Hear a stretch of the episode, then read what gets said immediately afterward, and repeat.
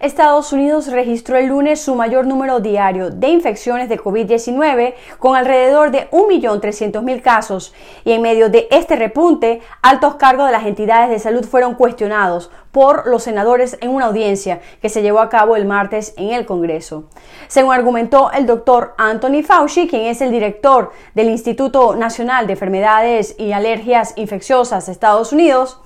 este es un virus extraordinario como el que no se ha visto ni de cerca en más de 100 años. Lo calificó además como un virus muy astuto que ha engañado a todos todo el tiempo, desde el momento en que apareció hasta convertirse en primera vez en Delta y ahora en Omicron. Muy impredeciblemente y destacó que están haciendo lo mejor que pueden.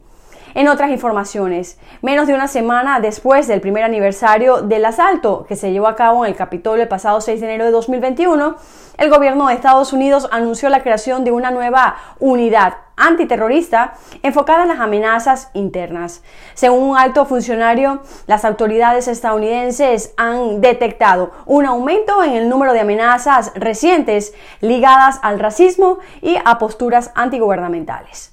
Por último, Estados Unidos insiste en que se van a seguir utilizando las herramientas diplomáticas y económicas en contra del Ejecutivo de Nicaragua liderado por Daniel Ortega y su esposa, la vicepresidenta Rosario Murillo, al considerar que su gobierno no cuenta con un mandato democrático para estar al frente del país centroamericano según declaró Emily Mendrala, quien es subsecretaria de Estado adjunta de la Oficina de Asuntos del Hemisferio Occidental en el Departamento de Estado de Estados Unidos, durante una conferencia de prensa telefónica, Ortega y Murillo se autoproclamaron en la jefatura de un gobierno que no cuenta con un mandato democrático para gobernar.